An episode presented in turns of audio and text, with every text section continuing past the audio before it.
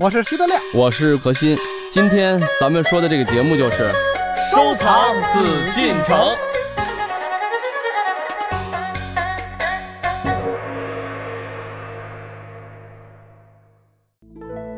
欢迎朋友们继续来关注我们的《艺海藏家》，我是主持人永峰。我们今天要说一说故宫里的紫刚玉。想要了解紫刚玉，首先先要知道陆子刚这个人。陆子刚在明代时虽然仅仅是一名工匠，但是他却名闻朝野。他的玉雕技艺相称吴中绝技，所制玉器呢也被人们称为是紫刚玉。在当时呢，就为达官贵人所追求，十分的名贵。当时苏州还将紫刚玉和同时代的唐伯虎的仕女画相提并论。陆子刚在琢玉方面有着非常苛刻的要求。那是不是紫刚玉都是上等的和田羊脂白玉呢？我们何老师却给出了否定的答案。这究竟是为什么呢？马上有请各位继续和我们一起走进到今天的艺海藏家。欢迎走入艺海藏家。因为什么？上等羊脂玉本身就是千金难买，嗯，是是咱们说了偶然得知的东西，你不可能都碰到。哦，但是呢，首先它能刻的东西，你看刚才咱们说的那合锦杯，最起码它是青玉，它的材质很明确，我用什么玉就用什么玉。嗯首先我材质是符合，那青玉不是不如白玉好吗？它本身就不如白玉好。为什么？因为在宫廷，咱们以前也讲过一些东西啊。嗯明清的时候啊，尤其是清，包括明代也一样，整个中国封建的文化概念是什么？嗯，在宫廷中呢是重工不重质，并不是不要这个质地，而是我不重视。也就是说，这个青玉只要它这个杯子没有裂纹儿，因为有的时候还特地要用青玉，觉得素雅，嗯选这个东西，嗯这个质本身在他眼里就是我怎么想用它的时候我就用。现在为什么咱们大家都在炒什么什么羊脂玉啊、嗯白玉啊？嗯因为现在大家都是在做机器工，嗯咱们嗯回到了同一起跑线上，咱们的工都是一样的，嗯只能拼这个拼质质地了啊，因为质是天然的。对，但是在以前恰恰相反，质是天然上天给的，咱们怎么拼啊？嗯，也许就是皇帝，我就要这块玉。对我没得拼，但是嗯工，对不起，我有全是中国最好、全世界最好的工艺嗯，来给我做，嗯所以你看玩法不一样。对，但是呢，咱们说的这个质也不是说是俗的东西，也不管青玉，不管白玉，首先这个玉质是天然的、好看的、雅的，它不一定说是你看青玉没有白玉珍贵。咱们现在来讲，嗯，但在那个时候不一定，它是一样的东西，但它很雅很舒服。这个质并不是说是百里挑一、万里挑一的东西，但它一定是上佳之材嗯啊、这是一方面。有了这个质作为一个最根本的质地的保证之后，咱们再谈到紫刚的工艺特点，刀法。它的这种刀法，这种治玉，不管治玉还是雕刻啊，以什么？以细腻、法度、工整，而且以它的这种精致，非常严谨和精致。为什么最终它可以作为这个封建社会就那时候艺术家的一个代名词？嗯嗯也就跟鲁班似的。人鲁班的一传说，不管怎么说，大家把所有的木匠好的东西都附会给鲁班了。对，实际上是什么概念？对工艺的追求和认可，其实子刚也一样。当然，嗯子刚是一个真实的人，有这个人，他的水准确实很高。我看过一些个明代的那些个嗯什么玉牌子，还有啊玉雕的那人物什么的，我就是挺粗的！不如后来就是我们现在在工艺品店里看到的那个现代雕的那些个。你说它是机器工也好，但是现在雕那人脸啊、什么眼睛，它就是细。什么叫细呢？你知道吗？嗯是刀法细，因为是什么？是激光，光有多细，它可以做的多细。嗯对，啊，头发丝丝丝入缝啊嗯微创，啊！嗯，对对对对对，但是呢，古人咱们说受材料的限制，嗯一个头发丝儿，如果它那么细的话，你看，古代的玉，这里也是一个鉴定的特点。它一旦要雕头发丝的时候，它的刀入口就很浅；嗯，如果深了，刀口就会大，对，因为它没有这种工具能锐利它是。什么刀？就是金刚石的那个金刚钻的刀是吧？对对，金刚钻的砣，一般用砣具为主。嗯但是也有个别的金刚钻的这种刀，它只能是作为修补，因为哦那个材质，就是玉石的材质，还是相对于那时候比，就是如果不用砣具的话啊，嗯刀制的材具来说，钢铁的那个硬度是达不到的，没有这种工具的保证。如果咱们现在换过一个头发来，用原始的这种工具的角度来想，它能把他的头发的刻画绝对不会像现在的一丝儿一丝儿的刻画，它是一片一个造型，可能有几个代表性的丝儿来去表达。而且就是我看那些个清朝的那些个嗯镇纸啊，什么手把件儿什么的，好像都不太好。那小人儿脑袋都是方的，都不圆。这个当然说那了种它怎么就好了呢？补充一下啊，嗯那德亮看的也有可能是假的。这个，所以我就说每个人的审美为什么这很简单？白石画的虾米，画的螃蟹，白石先生画的人物多像吗？我不觉得，甚至是完全不像。为什么追求这种神韵？那实际上作为雕刻，如果德亮现在他欣赏的角度还是说，哎呦，这真像或这不像，那这已经落了一些俗了。那这个感觉对或不对？你雕的小孩儿，雕了一个少妇，嗯雕了一个小姑娘，这个状态对与不对？山石的构图舒服不舒服？疏密得当不得当？雅不雅？以前人用这东西追求的不是一个山、一个水、一个石、一个人、一个物、一个草、一个景，追求的是一种氛围，嗯雅致、悠远、安静。嗯用玉，而现在的工艺，你看似很，就如果要按刀法来讲，那嗯绝对比以前细，嗯多丝丝入扣啊，没问题。嗯但是这个图案让你看完了没有感情，嗯没有感觉，那我觉得这就不行。可是我们德亮也很有文人气质啊，嗯我觉得他一点儿都不输于其他的一些文人呢，他应该能看得出啊。你对呀为什么这么谦虚呢那？我怎么就看不出来呢？那 确实，好多人上回，呃，有人给我拿着说是是乾隆宫的，嗯确实好，还去那个博物馆看也有乾隆宫。我一看乾隆宫嘛，就就真是，乾尤其那些个玉摆件儿，那些个手把件儿，就乾隆宫啊是一个代名词，乾隆宫里面有高和雅。乾隆宫的概念是什么概念呢？嗯乾隆宫的概念是乾隆那一时期的雕刻特点。嗯。乾隆那个时期的雕刻特点是什么？元代琢玉啊，嗯。它里面的字琢的那个透雕器那些口嗯。是要打磨的，嗯嗯。到了乾隆是不打磨的，嗯，就把它的刀痕、把它的头痕留下来。因为你看惯了现在的东西，哎，这窗户严丝合缝儿，那你要拿现在的这机器的这个窗户，你跟以前的老的，咱们说那些窗棂的窗户、木质窗能比吗？嗯，皇宫的窗户可以说做的非常好了，但它透风。嗯七棱子现在八翘子的，现在的一个窗户往那一呼，咣当铁的东西一钻，连风声不，你这都不会透。外行那叫断桥铝。啊，叫断桥。因为一谈到这些问题，这实际上德亮呢，也可能他今天是开玩笑，也可能实际上，但是他提的问题嗯是很多普通听众所认为的问题，嗯，他看不出好来，这是很可怕的文人概念。为什么看不出好来？这是要根据大家的自身的修养、艺术水准。你看，就我们那时候在美院也画画啊，这个人画的很像。现在咱们看到很多有些作品是叫做超写实作品，嗯对照这个片儿嘛，跟照片就比照片恨不得还照片的人，嗯你怎么看你看不出笔触来？我们画油画是有笔触的，嗯你嗯看不出笔触来，因为这这就是照片画的太像了。这种艺术的水准，你说如果大家如果说谁画的像谁怎么样，那就是水平高，那这水平是最高的。嗯但是咱们现在在世界排名，你说印象派西画啊，咱们说什么梵高啊、毕加加索呀，嗯啊，比如说蒙克啊，比如说什么等等啊，罗丹呀、啊莫奈、马奈等等这些人，嗯，为什么说他们的水准？那他们的画，咱们大家也见过，对，哎，很抽象，很写意。按嗯中国话说，写意就是有的是用笔似与不似之间不严谨，啊，对，为什么不严谨？他就看似随意的画了一些东西，嗯甚至一些夸张的一些东西，一种变形的东西。但是为什么？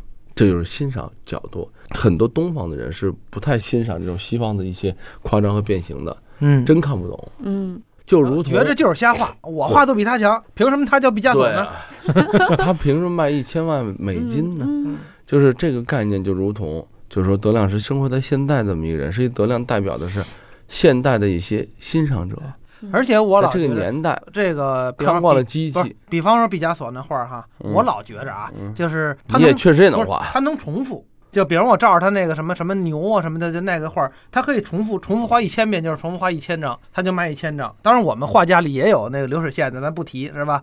你比方说我们的国画你自个儿画一张好的，你未必能重复得出来。就像王羲之写《兰亭序》，你写完了以后，你再写，你写去吧，自个儿都达不到那水平，这才值钱。你像那毕加索那牛那几根线，他自个儿随时都可以画几根，就可以卖一千多万美金，这凭什么呢？呃，我觉得你看，这也是体现了一种状态，一种外行的状态。实际上，毕加索画的一些东西，嗯但他卖几千万美金的，你大家可以去看一下，了解一下，像日瓦戈医生啊等等，他也重复不了。嗯，这个颜色的状态因为。情绪在里面，对他的几根线，当时毕加索那个年代啊，来过中国解放前嘛，嗯。嗯。他看过齐白石的画以后说了：“你们中国有齐白石，干嘛还请我来？”嗯。嗯，后来从中国走之后，他也用借鉴了水墨，嗯。嗯。就是作为一个艺术家，语言可能是根本不明白中文，但是他嗯。能体会到艺术。为什么呢？真正的艺术家，嗯。他去会欣赏艺术本质的东西。嗯。这点来讲呢，就是我觉得就是德亮就提这问题特别好，他老觉得，哎，你说你这东西简简单单，你看紫钢牌的东西，啊家细看啊，嗯，实际很多人说细什么看呀，就那么巴掌不到的一块地对，方，没什么可有什么可细的地方？对。但是这里面的细致的东西太多了。嗯。要是我来给你讲的话呢，首先看造型，嗯，是云头形的纹儿啊，是人草形的纹儿啊，等等啊，就上面的那个，首先外形的纹都是方的，方的的那个花边儿不一样。一般呢，用如意的，比如说这个形式的这个纹饰，嗯。也有用，比如说花草的，嗯。也有用蝙蝠的，也有用万字的等等不同的这种效果。而且所有的紫钢盘，我要跟大家说，都是浅浮雕，嗯。嗯。也就是说，基本上咱们就说博弈，很有意思，叫博弈雕。博弈什么概念？嗯。就是很薄的意思。实际上他说的意思，这雕刻的它就是浅浮雕，嗯，对，非常浅的浮雕，但是给它放在一种文化概念中，就是我很很有薄意境，我很有意思，但我嗯。这种意思是很薄，嗯。我没去深入刻画，嗯，对，对吧？嗯？但是在这种很薄的，为什么要薄？因为我的材质都是好材质，我是玉，我不是一块木头。嗯我不是一个不值钱的雕塑啊，去嗯做一个什么泥坯子啊，还是怎么样？我可以随意的用它这泥，我尽可能的少损失。对，在少损失的前提下，我还要刻出味道。什么味道？就是画面中所体现的，不管是安静，嗯不管是悠远、惆怅，不管是文人的一种愉悦，画面的一种轻松和它的凝重，它总是要有一种这画面的状态在里头。为什么说很多东西？你看它的雕刻的整个构图、画面给你的感受，你就知道整个这个牌子啊，紫钢牌它的水准高与不高。说只是大花大草、大福字儿，咱们也就知道了，那这个水准也就这样了。嗯但是如果他去就跟这点，我想德亮自己画画应该知道，如果他通过画面去营造，是我就会画猫，我天天是写生猫，嗯你的价格贵，还是像白石老人那样，可能我就几笔。我就画出一个猫，但这个猫的生活，这个猫的精神，它的情绪，对，拟人化的情绪，如果出现了，我相信比写生猫的价格要高，这点德亮肯定承认。嗯对我得承认，齐白石的画比我的画价高。我看到紫钢玉牌儿，说实话，我喜欢他的字，他所刻的那些字非常的惊喜。那我问问永峰啊，嗯你说的对，你喜欢他的字儿，嗯好，那你喜欢他的字儿，你读过他字儿的这个完整的诗句吗？说实话没有，因为它都是篆书，我还没有学到这个程度，所以何老师，你一定要，嗯你的责任重大哦。重大何老师也不认识篆书，何老师只认识我只写篆简化字。书。永峰就说的这问题嗯说到点儿上了，为什么呢？你看很诚实，我嗯喜欢他的字儿，嗯，我一听永峰喜欢，我就想那肯定是看过呀，哎，对，呃，看过我就问他认不认识，那很诚实说我不认识，为什么？篆字嗯好有两个特征，嗯第一，永丰看到的字钢牌是写篆书的，嗯这就有问题。第一，字钢牌里面有很多写篆书的，啊但是也有不写篆书、写行草的，哦，就是后面是行草的诗句啊，也有篆字。这点永丰就听众们不要被你给导误导了。同时，你看永丰也说了，嗯你真喜欢他不认识篆字，我为什么要问你这句话？我说你看过吗？你认识吗？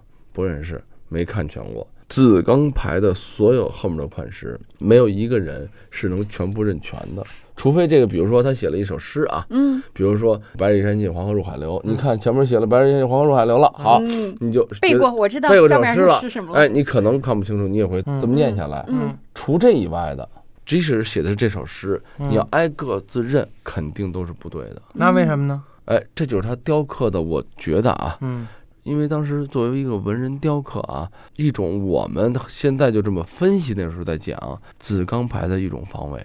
哦，防伪啊，也就是说呢嗯，哎，大家说，你看，柚子，你看刚才永峰就说了，紫钢牌细吧，嗯好，我就写紫钢牌，包括这个我写篆字或怎么样，在宫廷里的紫钢块的东西，没有这种说他的诗配画全都认识，嗯皇帝写的但是又不会让子刚去刻他自己的诗句啊，嗯。或怎么样，都是御制诗，皇帝写的，你就不能给人随便改？而且刻的也是皇帝的字。但是这个子刚牌这个东西啊，我们由此分析后来啊，就是很多专家研究的一些成果，他认为子刚牌实际就产生于民间，嗯。哦，就是民间工艺中最好的雕刻水准，能嗯体现水准的工艺的特征的东西物件就是子刚牌。嗯，因为牌子虽小，包含的天地很大，画面的水平、画面的感觉，以他这种水准，他刻这几个字太简单了，嗯完完全全刻的可以很清楚、很明白，但是很奇怪。包括他刻认真的篆书，他有一两个字，他的篆法是不对的，胡篆。也就是说，他可能篆的，你像我认识篆字，因为我刻印章，嗯，但是我我不认识子刚牌里的某些篆字，嗯猜不出来它这是什么字，给我们一个什么概念？就是现在咱们大家分析，我们会认为这是一种最高级的防伪，就是哦。谁在做假牌子的时候，嗯。都会想说，哎呦，前面是画面，后面是诗，配个什么诗，我就刻吧，好好嗯。刻。嗯，但是呢，真正的字刚牌会说了，我会刻一两个字是糊涂的，为什么它糊涂的？哎，就刻外面一个形儿，嗯，比如说一个夏天的夏，哎，刻出那种形儿，但实际上它它没有这个真正的篆字就有点像黄州先生自个儿那题字，是吧？啊？，你一般人都转不明白他那个。但黄州毕竟变成了一种款式了，他明白了。嗯，就不就大家都知道这叫黄州，但嗯子刚就不是，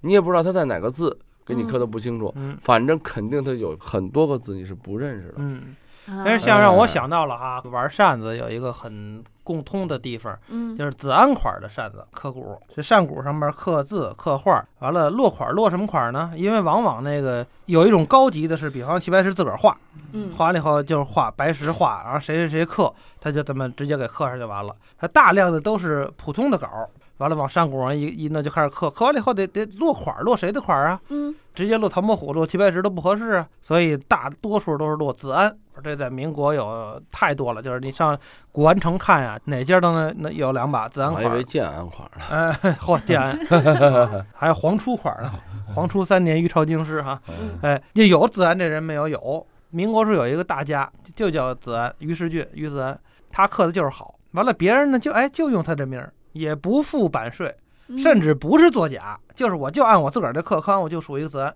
哦，哎，这叫子安款的这个扇骨有大批无数，那可不是也是混淆视听啊？嗯，对所以叫子安款。但是真的子安呢，特点是也得什么数子安。人家自己第一刻的戏，第二底下有一个章，那小章刻的呀，就那一个扇骨的功夫都没有那一个章刻的费劲。哦，所以一般的那个普品的，我们说这那些个子安的不费这劲。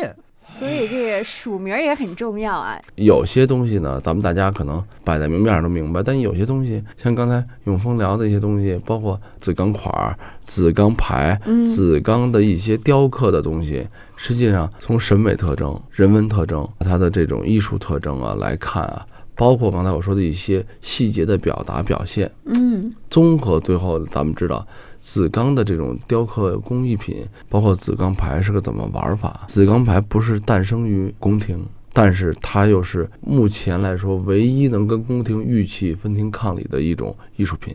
对嗯，就是因为它被皇帝皇家所认可了。因为子钢被皇家认可了，嗯而且子钢牌的这种游戏呢，就是以小见大，它就小半个巴掌那么大的一个东西，嗯，但这里面涵盖了很多的艺术信息。我们说到这儿呢，可能有很多朋友对于这个卓越高手、雕刻艺术家陆子刚非常的好奇，他的人生结局会是怎样呢？有一个这样的传说，据说本来陆子刚深得皇帝喜爱，但是有一次他为皇帝制作一件玉雕后，将自己的名字刻在了龙头上，因而触怒了皇帝，不幸被杀。由于他没有后代，一身绝技随之湮灭，使得后人不禁望玉兴叹。传说归传说，但是陆子刚敢为为卓玉的工匠们争取署名的权利是不争的事实。所以无论怎样，他都是一个顶天立地、有着铮铮铁骨的人。